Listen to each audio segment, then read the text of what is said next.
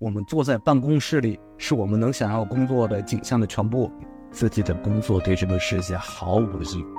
就是人与工具之间本来就应该是上手的关系，也就是他们在那个公司里面彻底丧失了你作为一个人的面相。我去拒绝掉一些无聊的工作。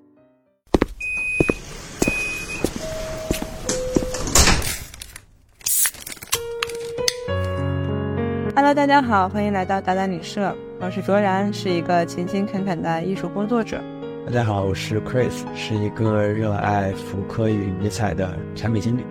Hello，大家好，我是热衷于胡说八道的九梦子 Victor。啊，那今天呢，我们想聊一聊工作。在正式聊这个工作话题之前呢，其实，嗯，蛮想让大家就我们几个吧，然后分享一下我们自己的工作性质呗，或者说在工作中遇到哪一些疑惑呀之类的。我觉得今天。今天的年轻人对于这个话题可能就比较感兴趣的，嗯，尤其是今天零零后已经步入职场了，然后感觉这个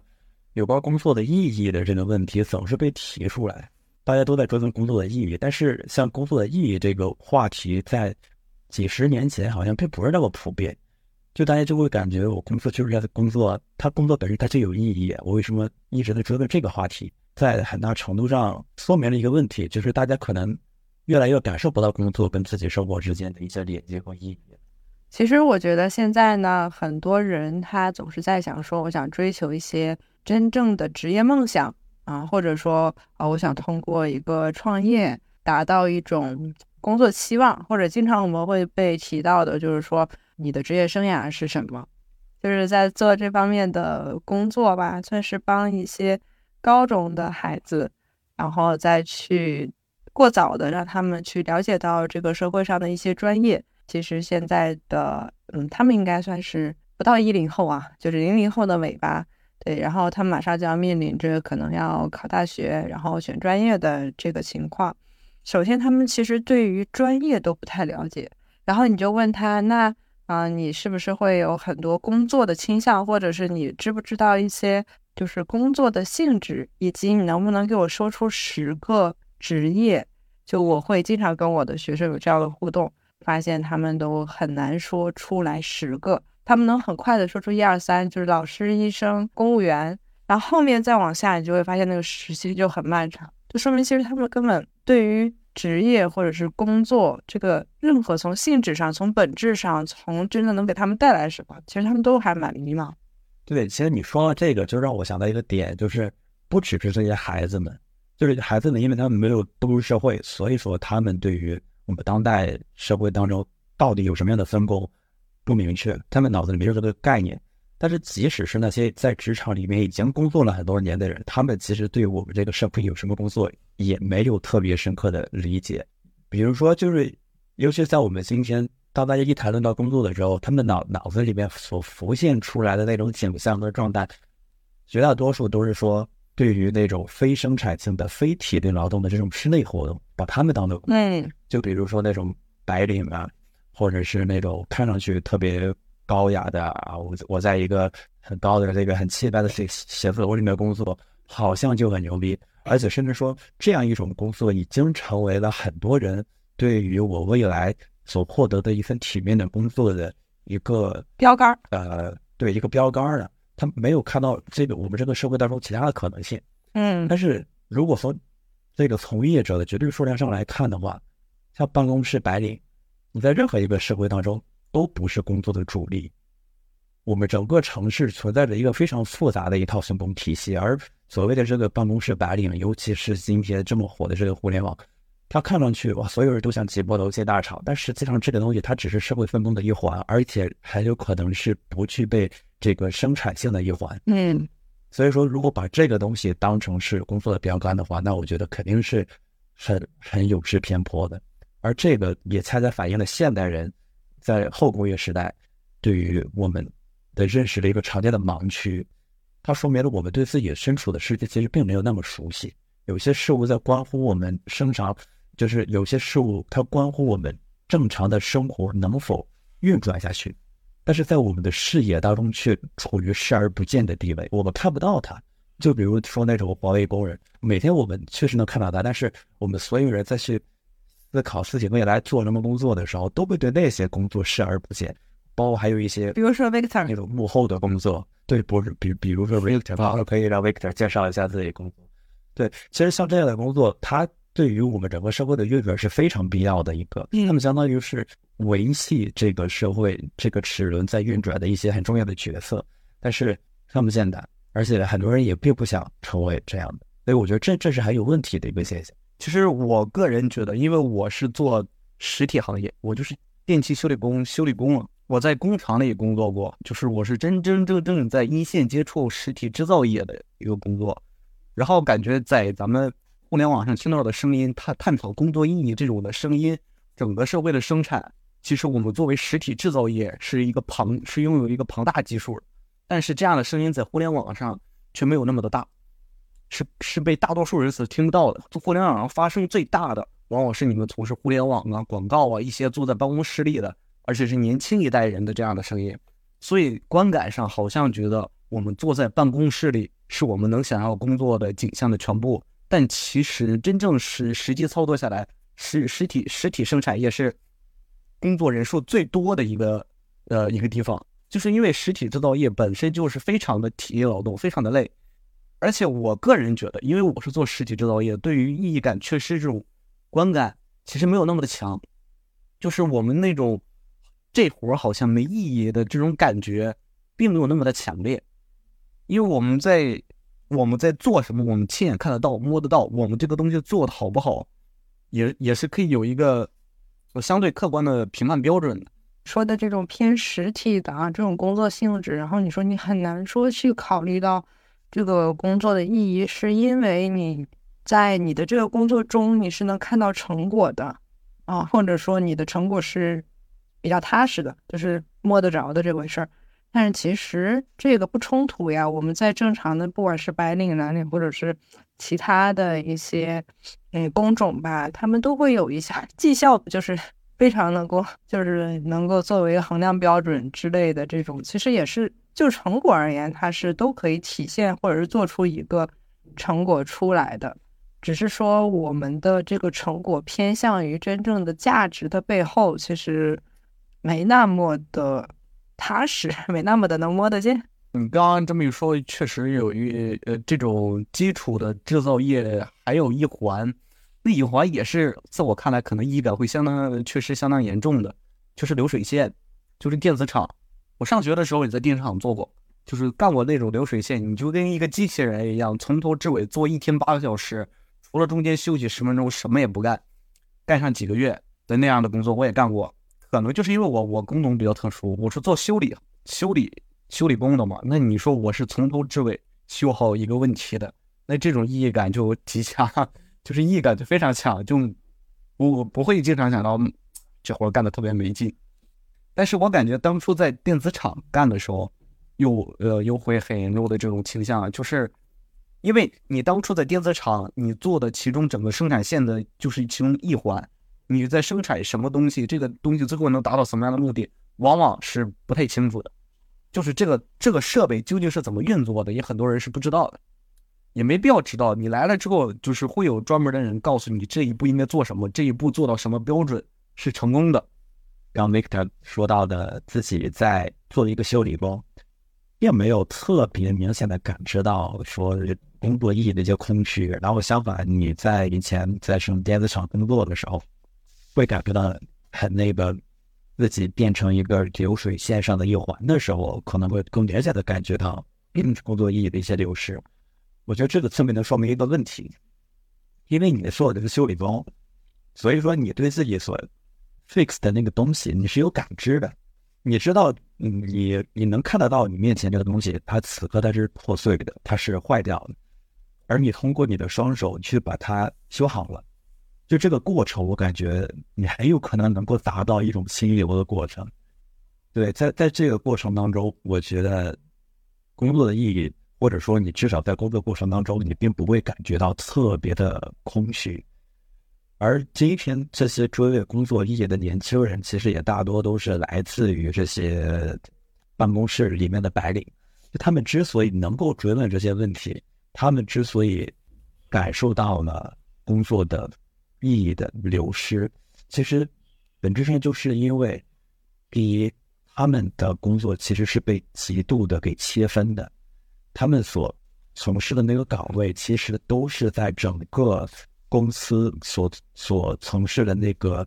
生产链上面的一环。其实这个流水线不仅仅是在制造业里面有，不光说你制造一个汽车，然后你一环一环一环的，哪怕是像在这个互联网企业里面，它其实也都是一环一环的。每一个人，你只解决自己能够负责那一小部分事儿，然后你这个东西做完之后，要交给下面一个人去处理。所以所有人都必须一起去做一件事情，这个事情才能做成。而那些只做其中一环的人，他就没办法掌控到全貌，他也没有那些工作能力去掌控到全貌。因为你要打造出一个互联网产品，你所需要的能力是多方面的。你可能既需要会进行用户调研，你也需要会进行产品设计，你还需要会敲代码，你还需要会进进行什么这个专业测试。你这个不可能会有一个人把这些活都挑着的。所以说，这也是。这个生产线工作分工提升效率的一个体现嘛？但问题是效率是提升，但是你在工作里面的人的意义，它肯定就流失。工作意义流失的第二点就是今天的工作跟生活社会的联系出了问题，就是今天的人不再认为我工作跟生活之间还有那么强的连接，我工作好像就只是为了挣钱。我不，我不会说我工作不好啊，我就会怀疑我这个人不好。我如果工作特别好的话，我可能就感觉又怎么又特别有意义了，这种链接断掉了。嗯，对。然后说到这个，就让我想到很很久之前的中国，可能就是上个世纪，呃八九十年代那个时候，可能中国刚改革开放，然后那个时候的人就是最任劳任怨的一辈人，就我想用任劳任怨这四个字去形容他们，在那样的一个社会里面。在一个任劳任怨的世界里面，工作是被赋予价值的对象，而不是提供价值的源泉。嗯，但是我们今天的人想在工作里面去找寻价值，但是你找不到。我觉得这是今天跟以前最大的一个区别。那你说的这种被赋予价值再往前推的话，那工作或者是换一种说法，就劳动本身，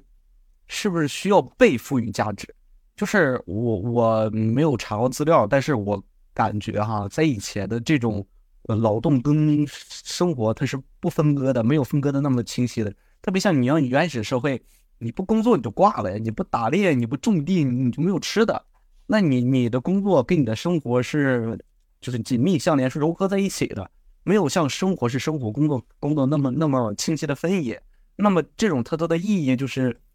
就不存在去追求所谓意义问题的，因为它本身自带你，因为它就是你生存的根本呢。因为你不去做这些事情，你就挂了，你就饿死了。我觉得，如果说劳动是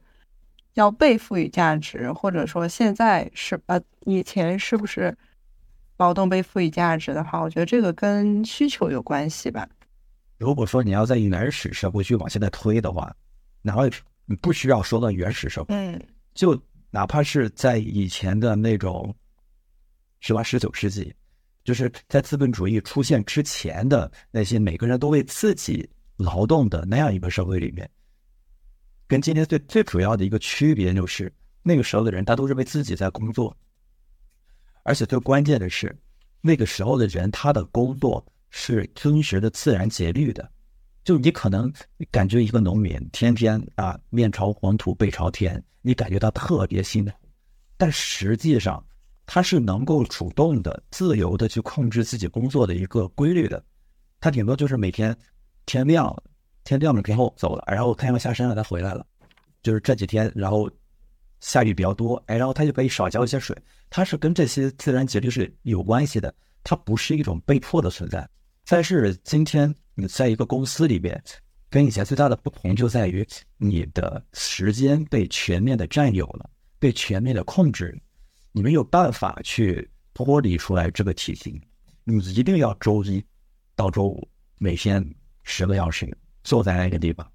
这个东西你是没有任何掌控感的，于是它跟自然节律就脱钩了。但其实我们现在被这种就是我们被这么框架化啊，很多时候我就就觉得，如果我们在公司里面的话，其实更多的就是在就在互相的传递信息。我感觉这种就是马克思。典型说的那种的所谓劳动的异化，因为在马克思观点那个看来，他认为劳动本身就是一个好事儿，就是一个让人高兴的事情。就像我刚刚说的，以前你不劳动，你不干活，不种地，你就挂了，你就饿死了。呃，我感觉马马克思的意思是说，本来劳动应该是一个我们就是喜闻乐见的东西，但是到了今天，资本的进入，资本把它异化了。它不光异化了劳动本身的价值感和意义感，而且异化了人对于劳动的，就是人跟劳动之间的关系，生产劳动者之间的这个关系都被异化掉了。而且这个东西就像咱们刚刚说的这个，就是流水线分工啊。卢卡奇他之前提过，他说这种异化的关键就是劳动分工，劳动分工让你。对一个事物的看待变得破碎了，因为你不是从一个事物的整体看待这个东西了，你是从这个事物的其中一角。因为你的工作只有这个这个整体事物的其中一角，所以你是从一个破碎的视角看待这个东西，你并不知道它的全貌是什么。所以他比较卢卡奇，他比较倡倡导说，人应该有一个全面的视角，有一个整体的视角，我们不能只看这一小块儿。所以说，这个角度可能会找到我们所谓缺失的那那种意义感吧。不知道，我感觉，我感觉就是，假如说一个人他做的这个事情，他就是给自己做的。比如说，我要修好一个摩托车，我就是操作到尾我把它修好了。我感觉整个过程一定是劳动者一定会感觉到有意义的。但是如果是他只做了一一个小地方，他不知道这个小地方对整体来说是意味着什么，那这个意义就就缺失了。而且，像今天的这些个人，已经任何一个领域都已经被各种复杂的劳动分工所覆盖的这种情况下，其实每一个人他从一开始他就不知道自己在干什么，他只是学会了他那他作为一个螺丝钉。安安置到那个上面的那一点儿工作技能，他甚至说其他技能他都没学过，他也并不是说我把所有技能我都学完了，而今天我只负责这一点，而是他一开始学的时候他就只会这么一点儿，其他他都不懂，然后他也就不会去关心那些东西。他上了培训的时候就只给他培训这一点儿，然后然后他也只干这一点儿。嗯，就如果是那些就脑力劳动的一些工作，或许还能有一点创造性，但如果是那种完全。是在外面做这个体力劳动，然后就只是说这个零件过来，来我给他锤一下这种，那这个就你想想，他他锤这么一下，他可能就培训一个小时就够了，但是他接接下来一年三百六十五天，他要锤上万下，那这个肯定他就不知道做这个东西是什么他，他会怀疑自己，但是当他怀疑自己的时候，他又会感觉这是我的工作，就是那种工作会赋予你意义的。这种惯性思维又会出现，然后让他进一步去怀疑自己：我做这个东西真的是没有意义的吗？但同时他又真的感觉不到意义，所以他在这个两者之间会不断的去进行撕扯，然后就特别难受，对，混乱了，对，嗯。那如果是这样讲的话呢，在一个，因为你刚刚也有提到嘛，就是关于创造性这一部分。那如果我们的工作中，就是哪怕是一小部分的。或者是哪怕它并不是整体的，他也看不到整体，但是他这一小部分工作是具有创造性的工作，会让他感觉到会更有意义吗？我觉得你要看如何去定义这个创造性。这个创造性的定义是一个很玄学的问题，到底是劳动者认为它是创造性的，还是说这个公司觉得要这个公司本身在从事一些创造性的岗位？就是这个创造性，你很难去评判。然后一说到这个创造性，就让我想到我最近又看了本书，那本书名特别奇怪，叫《Bullshit Jobs》。哦，我有看，我有看。啊，你也有看？对对对，狗屁工作。对对对，这这本书，它直译过来，它叫“狗屁工作”。是。然后，但是中文译名把它叫做“毫无意义的工作”。哦。所以这个名字，我感觉，我感觉这个翻译其实不太好。对，我也觉得。翻译成。你把它翻译成毫无意义的工作，它确实表达了这个工作本身没有意义，但是它把那个 bush jobs 所表达出来的那种冲击感给给消解掉了。但无但无论如何，我感觉这本书它确实给我们提供了一些呃，就认识其他的那些大家看不到的一些工作，或者是把今天大家能看到但是不太敢说出来的一些东西给说出来。嗯我这个这个这本书的作者叫格雷伯，然后这个格雷伯当初还特别有意思啊，就是他是一个大学里面的人类学教授，嗯然后他还组织了一场大罢工活动，然后让一群工人出来去，反正占领了一个什么地方，就是一个很重要的一个政治场所。就他之所以能有这么大影响力，是因为他在写这本书之前，他还发表过一篇文章，叫《罢工》啊，就叫就就叫罢工，然后一个感叹号，在那个里面就说了百分之多少，然后好像是百分之啊，就是在在《狗屁工作》这本书里的，当中百分之三十七的人认为自己的工作对这个世界毫无意义，这是在英国的一个数据，然后在荷兰这个数字是百分之四十，也就是有这么一个指标叫工作的狗屁率，然后这个这个指标基本上已经快达到一半了。嗯你家一半的人都认为自己工作是没有意义的，甚至说，嗯，他还不能说用没有意义来形容，就他用“狗屁”两个字来形容。对，毫无价值。他他是个公司职员，然后后来又写书，他就他有次访谈里他就讲，说他又做过这种狗屁工作，说他他们公司好像组织一个就是艺术家的那种演讲还是座谈之类的，然后要领导让他出一个时间流程表，然后这个时间流程表出完了之后，他发现一个问题啊，现场大概会有三类人到场，第一类就是观众，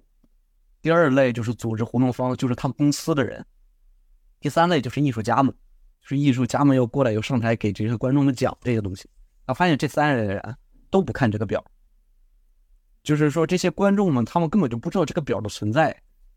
然后这些艺术家们都是那些比较有个性化、特立独行的人，他们根本就不会按照时间表来来操作，他们就是想唠到哪儿唠到哪儿。而他们公司内部的人呢，也也没人看这个表，就是最后他做他说他做出这个表根本就没人看。就是整场活动结束了之后了，他做出这个表，根本其实根本就没人看，也没人按照他这个表来推动推动整个事情进展。所以说，这这就是一个狗屁工作。这对，他在狗屁工作这个里面啊，也是讨论过那个工作的意义，就是说有些我们的工作到底是不是为了满足人的需求，还是说有一些呃创造去创造出来一些社会价值吧，然后或者是维就是维为了维系一些结构而存在的。然后那些所谓的为了就是维系这些层级，为为了做那一个螺丝钉，然后他们这些可能对整体的社会贡献就是比较小。然后像你刚刚提到的那个关于那些艺术家们，他们可能不想要跟，就是不想理这些事儿啊，那他们可能被归为那种就所谓的心灵劳动，就是对心灵劳动者们。然后还有一部分呢，就是一些比如说。呃，AI 取代的那一种工种，那你说面对这种所谓狗屁工作，就感觉有点荒谬的存，它它的存在就相相当的荒谬。为什么哈？就是因为资本主义的它的发展，就是劳为什么要劳动分工，是为了提高它的效率。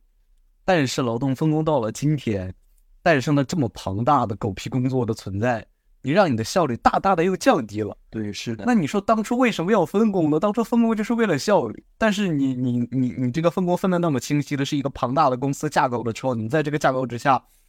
我工作的时候也经常就能遇到那种所谓强烈的形式主义，好像是坏了两面墙，这边有东西补，这边没有东西补，就把这个东西拆过来，因为这个地方领导要检查，领导要看，各种各样的形式主义，你最后这个这个运作的效率其实是非常低下的。对我感觉这个东西算是算是今天工作分工的一个弊端吧，就是在分工之初，它肯定是能够提升效率的，而且即使到了今天，分工衍生出来这么多弊端，它其实肯定也比不分工有高得多的效，要不然要不然你想想一个几百号人的这个团队，怎么可能催生出一个上市公司来呢？你要让一个人的他。让一个人从头到尾把这个东西干完，他绝对不可能有有有这么大的一个收益。所以分工本质上还是提升的，只是说在分工的过程当中，它产生了一些跟预期相违背的工作工种，而这些工种是没有意义的。就是在《狗屁工作》这本书里面，这个作者他对工对他对于这个狗屁工作划分了这么五类，然后这这五类的一个标准是什么呢？就是狗屁工作大体上来讲有这么三个特征，第一个就是工作者自己也没有办法认同这份工作的意义，就是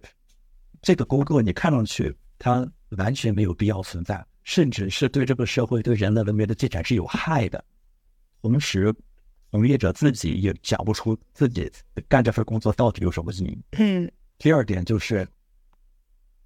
不光如此，而且这个工作者在工作过程当中还需要用假装很忙来掩饰这个东西。他需要，他需要假装工作有意义。第三个特征是。这样的一个工作，它建立在雇佣关系之上，就是满足这三点特征，它就是一个狗屁工作。然后呢，这格雷伯他就非常细致的划分了这么五类狗屁工作是什么东西呢？这第一类，他把这个狗屁工作叫做帮钱，就是帮助的帮，闲人的钱，就是类似于那种助理什么的东西，就是他让这个工作看上去。更有档次、更有派头、更有意义，它是用来充当门面的。第二类工作叫打手，就这个工作它是有一定侵略性的，它带有一定的欺骗性，带有一定的哄骗的这种感觉。就比如像销售部门、一些这种策划或者公关部门。然后第三类工作叫查漏补缺，就它就跟工作了就是查漏补缺这四个字其实就是字面意思。就是修修补补各种 bug，但是呢，这些 bug 往往就是这个组织自身产生的，你知道吗？就是这个工作的意义就是我有这么一个作品，我里面我自己产生了很多 bug，好，然后我自己再搞出一些人出来，我解决组织内部的这些 bug。你说你说的这个工作，好像前前段时间网上有那个什么程序员鼓励员啊啊，差不多这么个工作，就对对，就是这样的存在，是不是？哎，还包括你现在像那种那种公司里面的那种法律顾问，就是我这个公司我我乱搞乱搞搞出来一些事儿，然后我再让我再请我这个律师出去去把把我这些漏子填了。然后他在这个书里面就举了一个那个什么那个公司里面的什么呃那个法律顾问，然后那个人就深感被自己工作的无意义感非常的折磨。然后第四个第四类工作叫叫打工人。就这个名字特别的刻薄，叫 box taker，就打勾人，就是你在那上打勾的人。对这个呃工工种呢，它是为了证明组织能够宣称自己在做一件实际上并没有在做的事情，它是用来证明某些东西的，证明那些不存在的事情，比如说那些用 PPT 来展示。自己的工作业绩的工作，比如说行业研究。然后第五类工作呢，是它叫任务大师 （Task Master）。这些人主要就是以一个大企业里面的中层管理人员为代表，就是这些人呢，他们的任务就是去给其他人派发任务，给其他人创造工作。嗯，是的。然后就这五类，哎，还有决策者呢？决策者是算中层吗？对 对对，可能是可能是同一类吧。然后，然后这个是他在里面所提到的这几个这几个工种。就是我后来，我就是我对这个东西的一个认识就在于，一个人他从事狗屁工作呀，他没有任何产出，他肯定是没有任何产出的，或者说他可能会有一些东西产出。但是这些产出本质上是没有意义的，因为这工作本身就没有意义，它不创造价值。但这还不是最主要的，最主要的是还要假装有意义，你知道吗？就是一个人，他作为一个九九六的员工，他坐在那个地方，他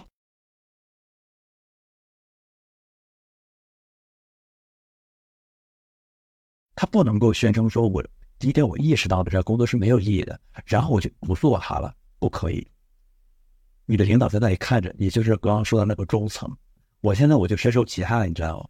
每天我都，每一天我都能够感受到我的这个中层领导在通过各种手段，就是各种手段创造那些狗屁工作给他的下属，然后我也会经常听到一些下属在去倾诉自己的这些工作，其实本质上就是没有意义的。于是我特别怀疑这个中层管理者他他的这个脑子是不是有问题？但但但叫这个事情，这个事情最大的一个问题就在于，整个工作它是日久天长的，你是要在这里干呀，你不能认为它没有意义就走了呀。所以说，你浸泡在其中，你对这个事情你是有切身体验的，你知道它的狗屁性体现在什么地方，而且外面的人，你知道外面的人，也就是你的家人啊，你的朋友，他会觉得你在一个公司里面工作，对。你在这么一个大公司里面工作，然后一天三餐不用花钱，而且又这么好吃，一一一年有这么多带薪年假，然后然后呃工资还算体面之类，哎，他感觉你你这是不能吃苦啊！你干这么好的地地方，你都感觉这个累，你这是什么逻辑对吧？但问题是只有对，但是只有把你真正的进入到这个工作里面，你才知道。在这种环境里面，他是感能就是这个工作的从业者，他能够体会到一种多么大的一种折磨。就是在这个岗位上真正工作的人，他绝对不可能我百分百说服自己接受这份工作，他一定说服不了自己。所以说，这本质上是一种非常强大的精神暴力。那我就是看见，我要是看见工资单，然后我就说服了我自己做这份工作呢？这是不是就叫自我 PUA、自我精神暴力？那确实可以。跟现现在当代年轻人就是因为我感觉就是为了抵抗这种 bullshit 的感觉啊，就是摸鱼成为了一道爱好啊，不是一大爱好，就是一大现象，成为一种特别广泛的现象。甚至以前呃前段时间网上还有人给摸鱼排了一个等级啊，是吧？青铜级摸鱼是什么样的？呃，白银级摸鱼。我之前听梁文道。他在节目里就是讲，他说他他觉得他那个摸鱼水平是最高的。他是怎么说呢？因为他是觉得他既是在摸鱼，也是在工作。你知道他那个说法就很有意思，他是这么解释的：因为梁文道他不是做那个呃文化公司的嘛，文化传媒类公司的，他就是他每天他他要干的活就是输出，然后看一些影视作品，看一些书什么的。但是他他就这么说，他自己从小就就就很喜欢看书。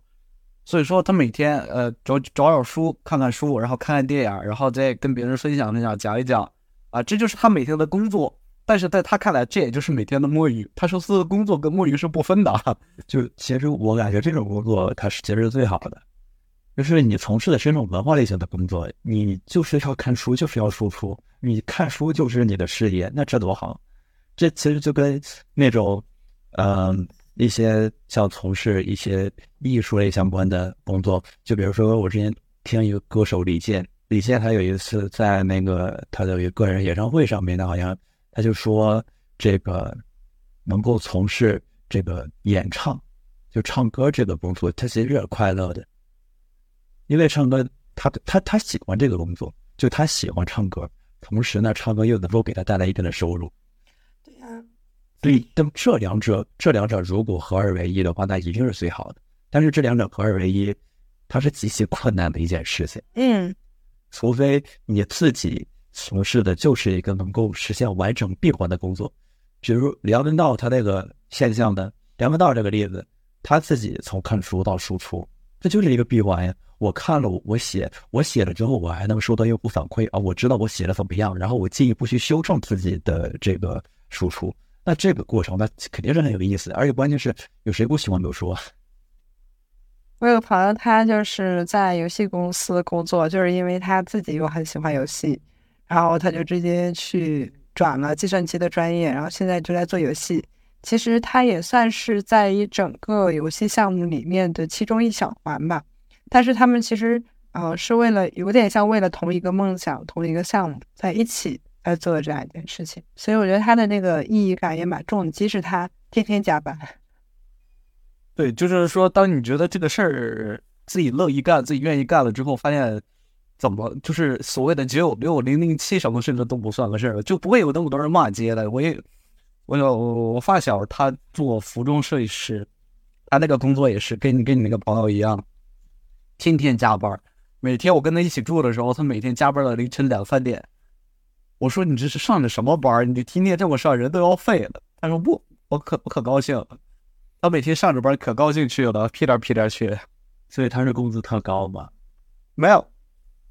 他那个工作甚至工资都不高。我们俩当初是一起来的广州，他的工资甚至连我的一半都不可能。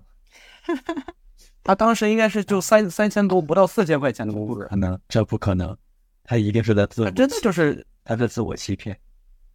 他做的很开心，而且人人做的很开心，而且人家是设计师，好吗？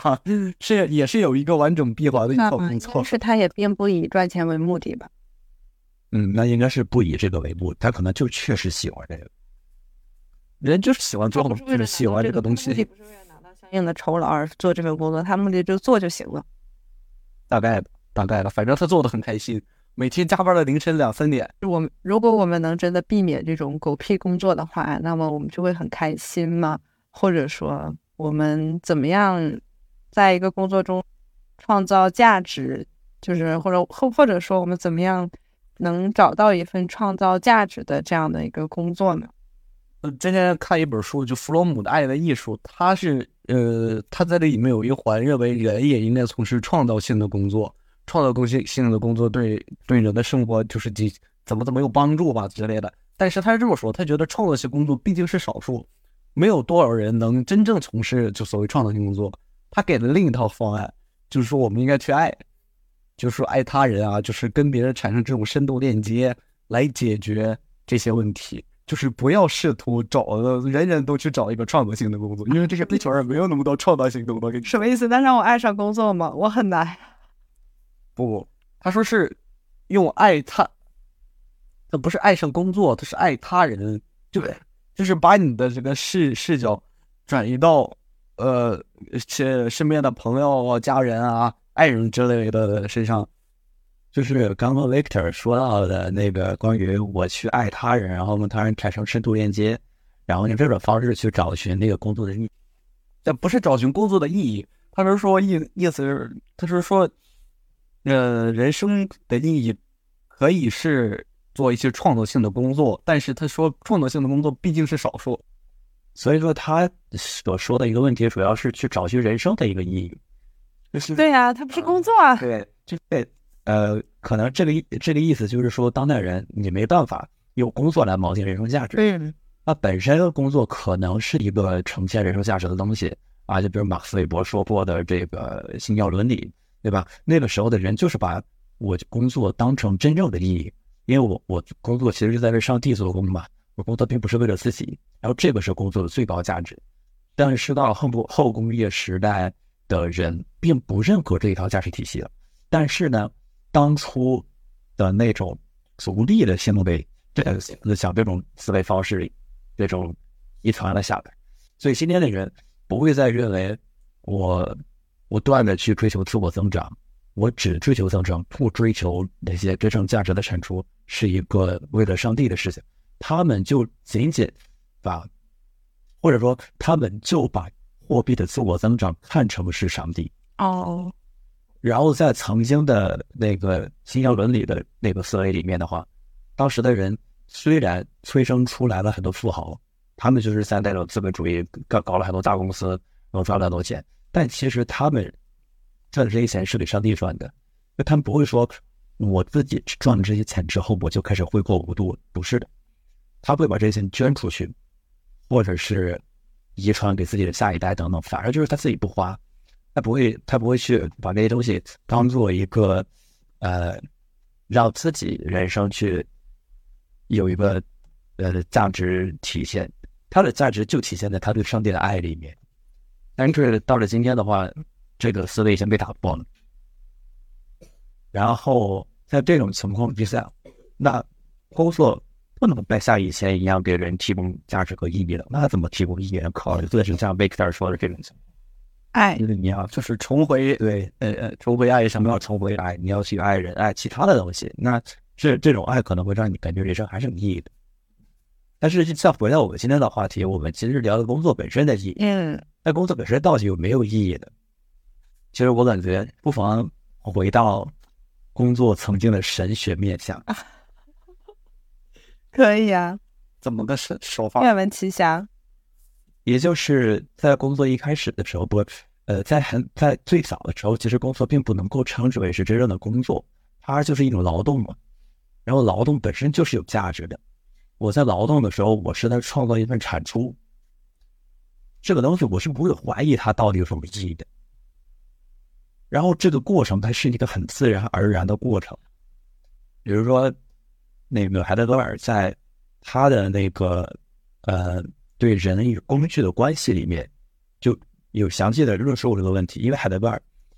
他自己是一个农民家庭出生的孩子，然后。他特别喜欢描述梵高的那个农鞋这幅哦，对这个画，不知道你们有没有看过？看过，就是很阴暗，他的那个角度，然后都是一直都是一些农民的，因为他是话题。其实，如果一个画家去画这种农民的耕作这件事情，本身还是有一点偏大胆的，因为那种那个时代其实没有太多的艺术家会关注到农民这个形象。对对，而且。那幅农鞋的话，它是很很真实，然后他的那个农鞋，并不在于体现出来这个鞋本身，它体现出来了这个农鞋背后的那个农民他的那种质朴的劳动，他对于大地辛勤的耕耘，体现了那种响彻这个大地无声的召唤啊，反正就是他当时。海德格尔是用一个非常具有文学性的这种文字去描述了这幅画。我我记得那段文字，我当初还看过，所以我我我从那时也看过，我感觉那段文字就特别优。这种文字你几乎很难想象这是海德格尔能写出来的，因为他的文字就非常的弯弯绕绕嘛。但在这个地方，他竟然写出了这种东西，就可想而知，他是想通过这个文字体现出来一种像水一样流淌的这种自然性。然后他在提到人跟工具的关系的时候，刻意提到了呃概念叫上手性，就是人与工具之间本来就应该是上手的关系。所谓上手，就是我看到一个钉子，然后旁边有个锤子，那我把这个锤子我拿起来我就用，我拿起来我就敲钉子。我在这个过程并不会去刻意的关照这个锤子是什么样式的。什么时候我会关照这个锤子呢？是只有这个锤子坏掉的时候，就比如说。这个囊都从松动了，那我可能仔细的观观看一下它。但是在这之前，我不会去看这个东西，我都是拿起来我就用。所以人跟工具之间的关系，包括人与劳动之间的关系，本身是一种像水一样自然流淌。但是啊，刚刚说的这就是人与劳动之间最质朴、最原始的一种关系。这也就是劳动最初的一种神学面向，它相当于是劳动本身，它是。有一种很高的地位，那后来什么打破了这个劳动的神学面向呢？就是在二十世纪资本主义刚刚兴起的时候，这些工人他想去对抗资本主义，因为资本主义对于工人造成一种极大的压榨嘛。那么此时此刻，工人他说：“我劳动，我可以创造怎样怎样的价值，这个价值。”是我作为一个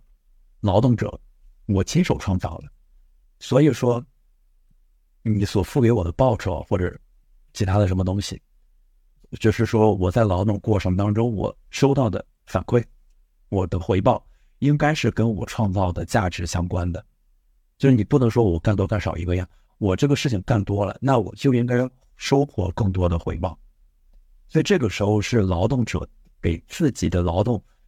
定义的一种价值，这个是这这个还不关乎这个生产者，就是不关乎资本主义资产阶级给我们的这个定义，是劳动者自身说我创造了这些价值，他把劳动跟创造的财富绑定到了一起，然后这是对于劳动最初的一个概念的一次成功的打破，然后再到了后来，资产阶级就是这个资本主义扭又又。扭转了这个局势，就资本成为了最高的那个面向，就它取代了劳动，劳动甚至成了次一级的东西。然后那个最高的资本，它成了一个具有生产性的一种存在，它是一个，它成了一个最高的东西。所以在这个过程里面，劳动它就变得不那么重要了。然后正因为劳动变得不重要了，人们对这个呃劳动不再像以前那么重视了，所以说才会把人进进行一个切割。就是你知道，在大概呃二战之后的三四十年里面，美国的蓝领工人其实是经历了一个非常短暂的呃高潮的，就是那个时候的蓝领工人，他们是非常喜欢工作的，你很难想象他们对自己的工作经验有那么喜欢。然后他们为什么能这么喜欢自己的工作呢？其实本质上还是因为他们。那个时候的工厂给他们提供了一种更适合人去劳动的环境，就在那个环境里面，他们人跟人之间可以互相交流啊，然后他们之间能够有一些小圈子，然后能够看得见彼此的一些工作等等，就是他们能够感觉到自己，我虽然说我进入了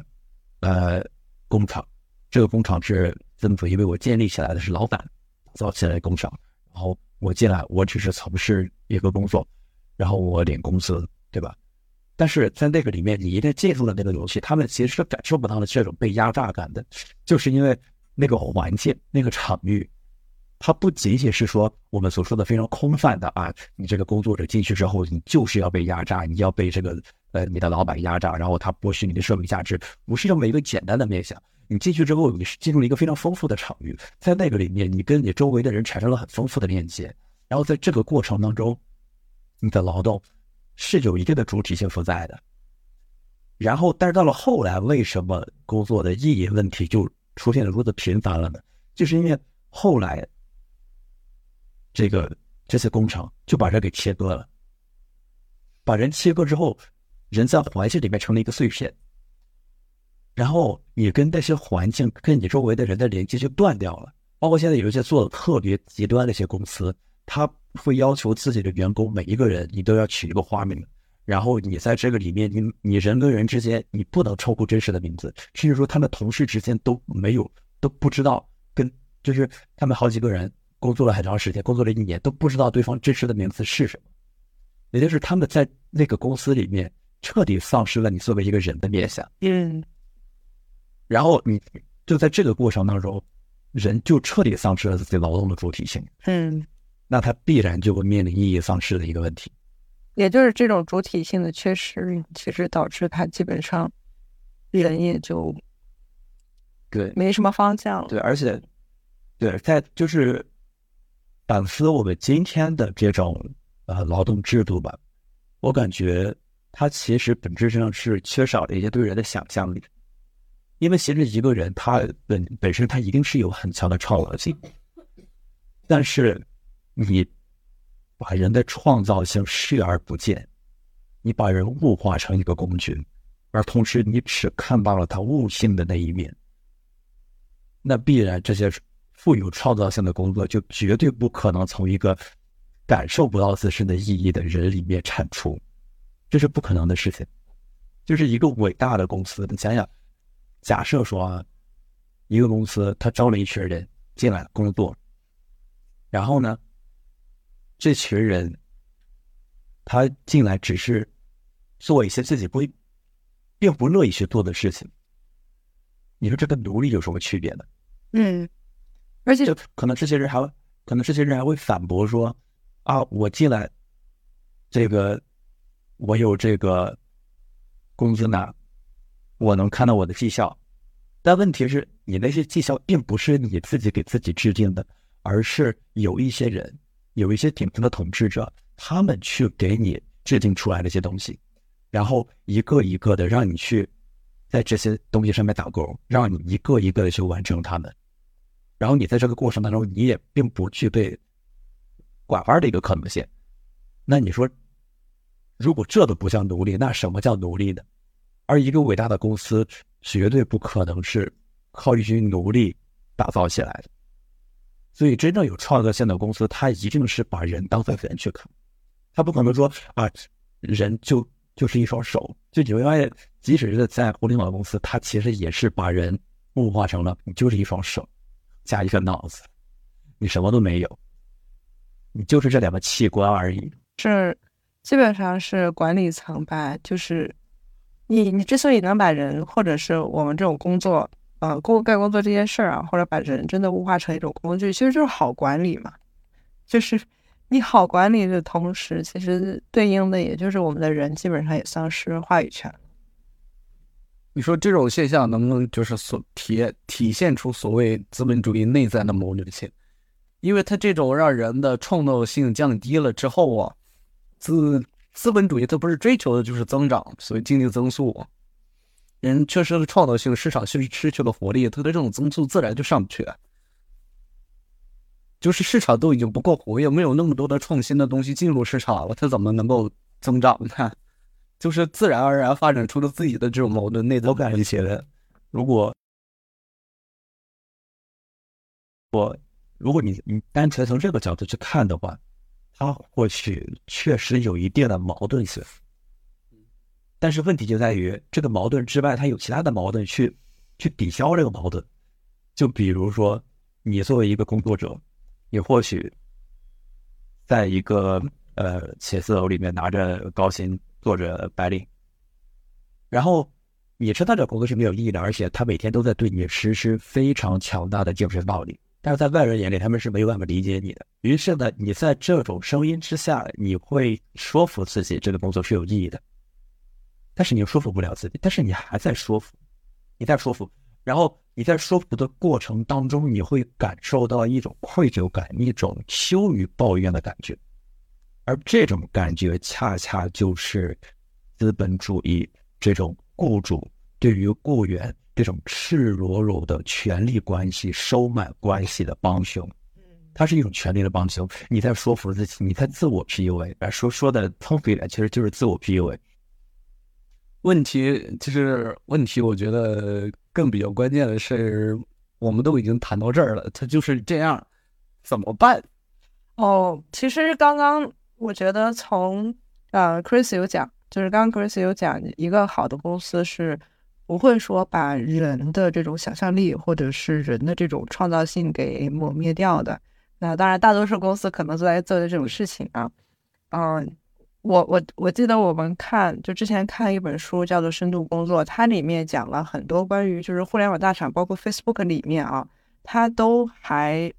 嗯会给自己的员工也好，或者说嗯有很多个实例，其实他都希望员工会达到一个所谓的深度工作这样的一个状态，达到深度工作的状态。其实如果说一个人真的能够。达到深度工作的状态的话，其实我感觉它或多或少会缓解一定的意义感缺失的问题。但是话又说回来，这一定还存在一个基本的前提，就是什么样的工作，就这个工作本身它能不能让你进入这个深度工作。然后你进入了深度工作之后，那这种心流状态一定是舒服的，因为劳动者他就是心流的，但是。如果你进不去呢，Victor，那个那所谓深度工作究竟是什么？什么叫是？就是工作这个词，如果我们把它理解为一种所谓的工具性的，或者是一种我们刚刚一直在讲一种螺丝钉的话，我觉得在这本书里面其实并不是他想要聊的主要的内容。那他其实主要想说，就是我们现在这个时代啊，就我们现在这个时代确实也不太一样了，而且有很多的 AI 的这种辅助性的工作。那已经让很多所谓的工具缺失，就可以把它们替代了。那在在这种潮流化发展的这个今天啊，我们到底就是我我们身为人这种身份，我们如何再去寻找意义？因为之前那种去你去寻找意义已经很难了。那如果在现在的话，我们到底如何再去寻找意义呢？就是你们否定的那一个已经缺失了，已经已经可能被 AI 要要被取代了。不是我问了半天，没人给我解释所谓深度工作究竟是什么意思。解释深度工作是什么意思？深度工作就是你工作特别爽、特别开心，你工作进去了，这就是新深度工作。对，因为它现啊，其实深度工作这个它分为很多种啊。有一个建议就是他给了大概五个房间，然后呃，如果你每一次在工作的时候，其实我刚刚讲为什么说就是不要把它理解成一种工作，其实他读书呃，或者是怎么样，也算是一种工作；写作也算是一种工作。如何达到深度工作的状态，就是你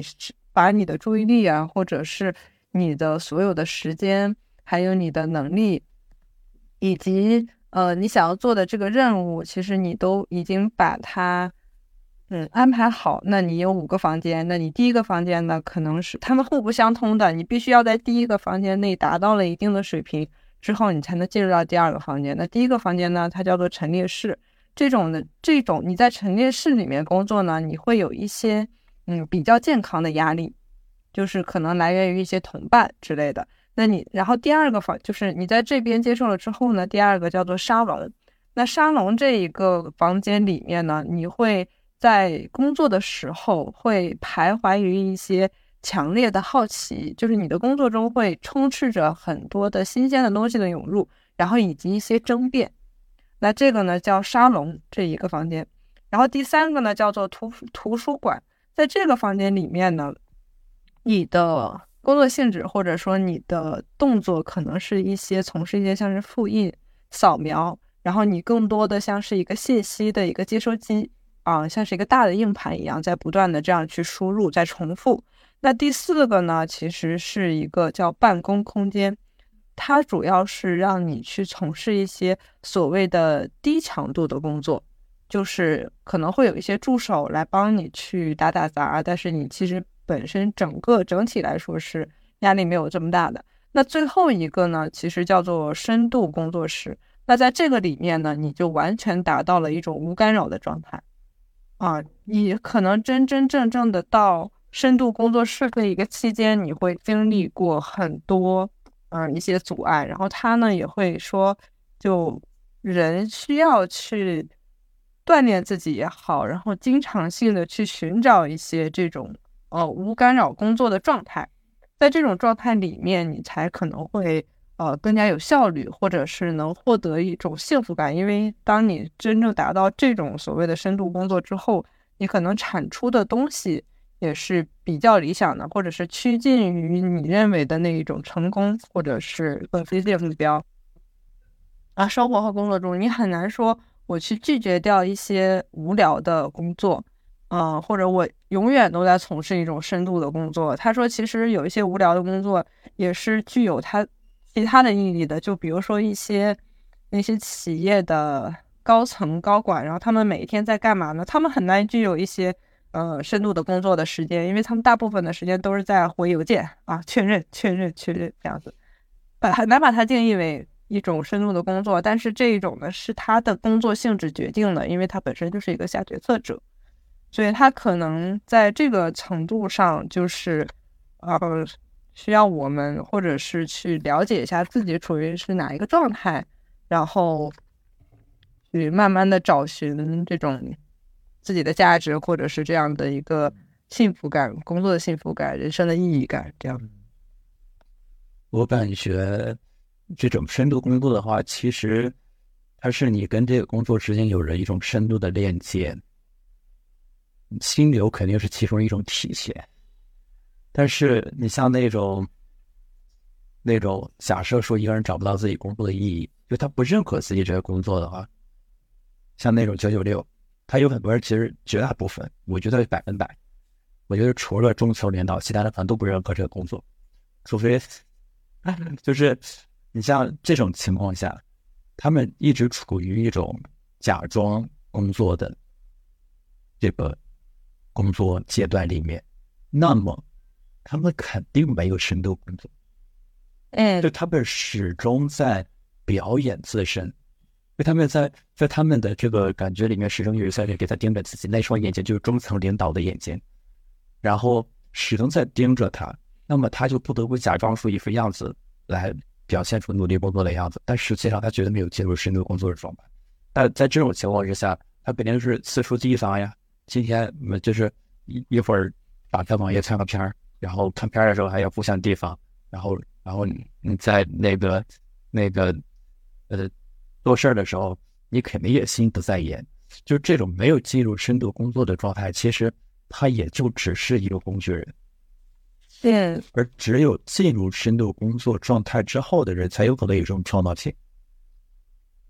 是的，嗯，也不是说创造性吧，就是我觉得可能在当他进入到一种深度工作的程度的话，他，嗯，我们也一直反复的说，就是心流这个理念啊，就是我们会达到一种心流的状态。所以心流到底是什么？对，海森他提出叫精神熵，因为熵是火字旁的熵，就熵本身它是一个热力学的一个表征物质嘛，它表现的就是一种体系混乱的这样的一个度量，就你可以把它理解为就是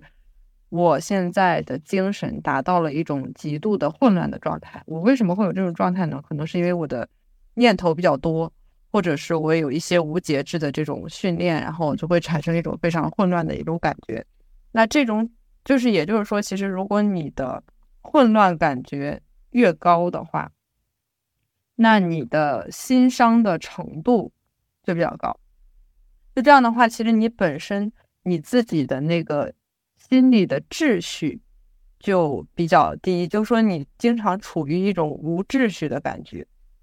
嗯，那他就把这种心流就比作类似那种大脑的生命。如果你有一种极高的这种人生的秩序感，然后达到一种非常低的这种心伤，也就是你的这个。心理成呃思想念头没有那么的杂乱的话，你就能克服很多东西，然后并且达，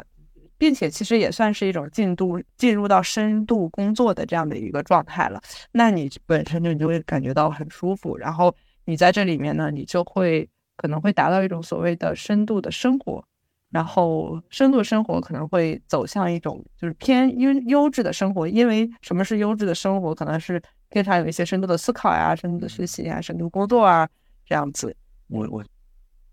说到深度工作，就是你如何进入这个深度工作，或者说此时此刻你已经有一份工作了，你现在就在做着你手上的这个工作。然后我们在一开始还聊到，就是百分之五十的工作都是狗屁工作。那你说这部分人他如何去进行这个深度工作？你说的是指的是？百分之五十的做着狗屁工作的人，然后他们如何去做一个深度的工作？对他们有没有可能说我在这块工作里面也达到那种深度的状态？如果他们具有一种高质量的工作的产出的话，我觉得其实也算是一种深度工作的状态，因为你本身这种产出就代表着你的时间乘以你的专注度嘛。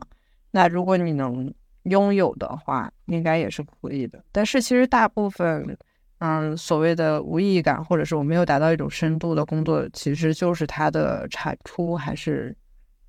不够吧？不，那你刚刚说的这种，你说的有产出，那你一定是做一整套完整的一个工作工作流才有产出。你只做这工作中的一环，哪有产出？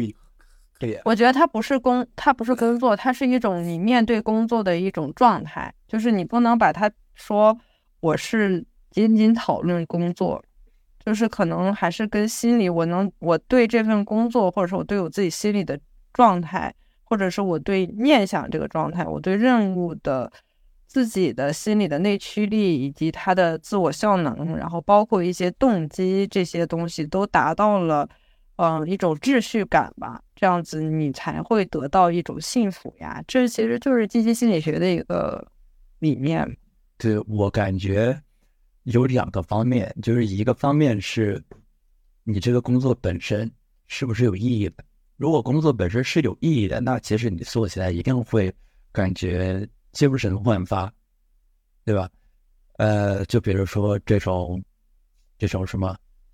一个医生。他每天要救助这么多病人，那假设说他确实是一个心怀正义的人的话，那他做这个工作一定是很棒的。但问题是，像那些已经做了狗屁工作的人，我们一开始对狗屁工作定义就是这个工作它是提供不了意义的，它的工作内容是碎片的，然后工作的结果也是碎片的，这个人在里面也是被切成块的。那你说在这个呃，以及工作者本身对工作的产出意义也是不认可的。所以在这种情况下，他可能就必须需要你这个人的心态，你去调整心态。你呃，反正或者上班、下着上班都是上一天班，那你还不如积极的去上一天班。反正是吧？你就只能在自身去调整这个原因。呃，而且我觉得像是对于这种呃意义感啊，就是工作这种意义感，它可能一方面你如果去关注一下，比如说个人的意义感，那另一方面不就是像你说的工作本身，也就是这种狗屁工作它本身的这种意义感。那如果从心理学的这种角度上，可能就你你可以去多多再关注一下个人的这个意义感，也就是关注一下个人的这种幸福感。从这这个方面来讲的话。你就可以往心流的地方上去靠一靠。嗯 嗯，然后就是在《狗屁工作》这本书里面，就是这个作者格雷伯，他前面也提到了他自己的一个想法，就因为他毕竟在这个书里面在抨击了什么的狗屁工作，是吧？他不能不说点方法。然后他说这个方法是什么呢？就是一个很简单的概念，就叫基本工资制度、基本收入制度，也就是你在这个呃。在你这样一个国家里面的人，所有人都能够有一份基本收入，然后有了这个基本收入，你就可以，你你你这个基本收入或许已经能够养活你一部分了，然后你可能之后的压力就没有那么大了，然后你就可以更灵活的去选择就业，而不一定需要被生计所迫去做一些这个事情。嗯，这种制度，北欧是不是都已经在做？像挪威一些国家，他们那个国家福利都特别好。你就出生，据说你生生育，你从出生到你大学，都年年给钱，什么乱七八糟的。这种福利制国家是不是已经有点像这个意思了？你，对他其实已经开始往这个方向去倾斜了。然后就关于这个基本收入的这么一个话题，很多国家其实都会有一些。讨论就它已经被讨论了很多很很多次了，很多那个国家在落实这项制度的时候，都会说出一些自己的想法。比如说那个瑞士，瑞士也是一个北欧国家，哎，是不是北欧？反正那是一个欧洲国家。然后他就公开否决了这个提议，而他否决这个提议是因为他说工作是神圣的。它是所有人获取生存权利的必须代价，而不能说你不工作我就给你发钱，这是不合理的。所以说到这个东西，又回到了我们最初说到的那个工作的神学面向。神学面向的是，对，就是伯乐还是一个上手、自然而然的过程。对对，它是有一定高度的。如果说一个不工作的人，他都能够获得收入的话，这是很不合理的。因为他没有上去，他没有学面上面的一些，嗯，就是这个神圣的东西，你不能说把它搞了就搞了，对吧？你只有真正参与到工作里面，或许这个工作本身可能是乏味的，但是这个东西它就是你获取生存权利所需要承担的。我们那如果我们真的一定要承担这个代价，也就是说我们必须要赚这一份钱了，我们必须要赚这一份钱，我们要。去做这样的一个狗屁工作的话，那我的生活又觉得很痛苦或者压力很大的情况下，我们要怎么办呢？我刚刚猜想就是猜想，好是我个人的刚才突然想到的猜想。那你说，嗯，如果说像刚刚我提到的那种，因为碎片化，更看不到整体，所以意义感缺失，那你能不能多看看？简简单来讲的操作就是说，你多换两个活试试呢，多换两个活试试。换很多活，它最终还是会很难去平衡这种关系，因为你就是一个，因为多多少少是，因为你就是一个一个碎片嘛。就其实我们刚刚所聊到的这些所有，都是说明了今天的一个人的处境的尴尬。你在这么一个处境当中，其实你就是很难去找寻到工作的。你无论说你找到一个什么样的工作，然后这个工作它是什么样的，它即使不在那百分之五十狗屁工作的范围之内，它其实也可能有极大的可能，他也是给你提供不了什么意义的。你可能也不喜欢他，你被迫走上了一个自己不喜欢的道路。可能比如说医生这个职业，是不是特有意义？那有些人觉得所有大医生都喜欢自己职业吗？一定不一定。所以说，今天的人的处境是这样的。嗯，我其实想说的就是，我们今天的人的处境的话，是是这样的，是像我们刚刚从一开始到现在这一一个多小时给大家呈现出来的一个，呃，不管是说今天打工人的呃处境呢，还是说人的处境呢，我感觉本质上还是人的处境。那在这种情况之下，本质上你都是很难去，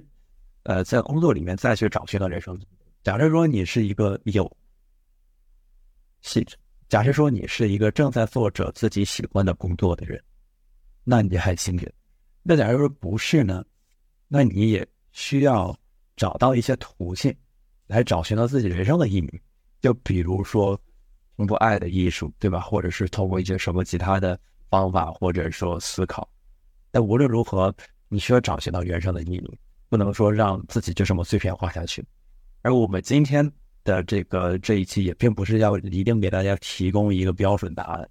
其实我们是给大家呃提出了一个好问题，然后让大家进一步去思考工作的意义到底是什么，乃至于人生的意义是什么。所以说，大家把这个问题铭记在心，就是我们这个今天这一期节目的最大的意义。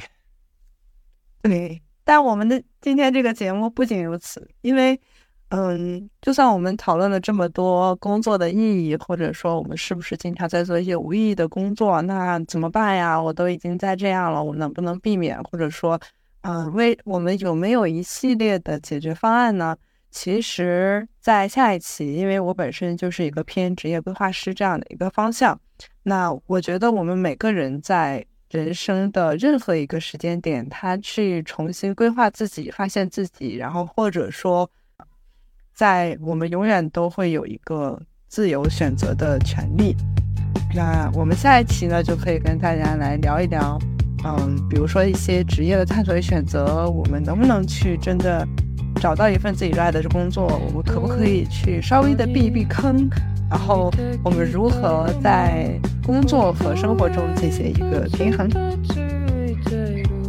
下一期我们会聊一些这些比较具体的。大家既然已经进入了一份工作，那你如何在里边活得更好呢？嗯，找到自我呢？对，那这些问题我们就留到下一期见了。OK，那今天就先聊到这里啦，就拜拜，拜拜，再见，拜，下期见，拜拜。